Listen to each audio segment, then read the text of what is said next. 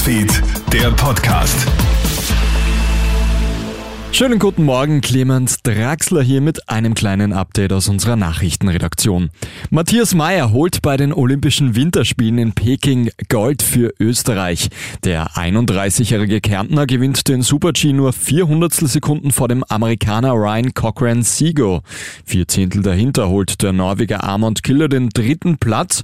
Für Mayer ist die goldene bereits die insgesamt vierte Medaille bei Olympischen Winterspielen. Erst gestern hat das ÖSV As Bronze in der Abfahrt geholt. Warum machen sich Teenager manchmal gegenseitig so fertig? Expertinnen und Experten warnen am heutigen internationalen Safer Internet Day vor dem wachsenden Cybermobbing-Problem. Laut aktueller Umfrage ist schon rund jeder zweite junge User im Netz beschimpft, beleidigt oder durch Lügen verunglimpft worden.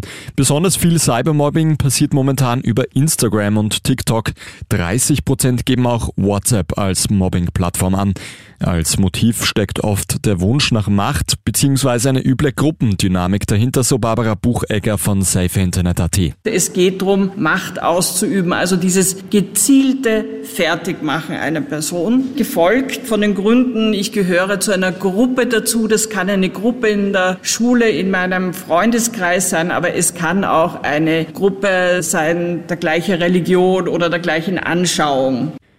Diplomatie ist der beste Weg zur Lösung der Ukraine-Krise. Das sagt US-Präsident Joe Biden bei einem Treffen mit dem deutschen Kanzler Olaf Scholz in Washington.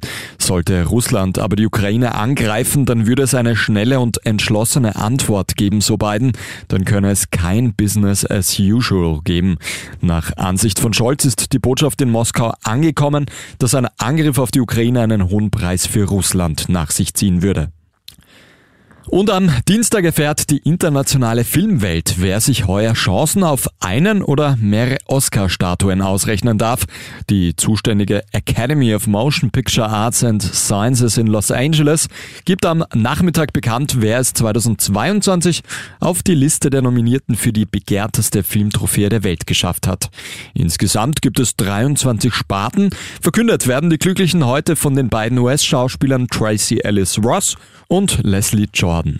Das war's auch schon mit deinem Update für heute Vormittag. Ein weiteres kommt wieder am Abend. Einen schönen Tag noch.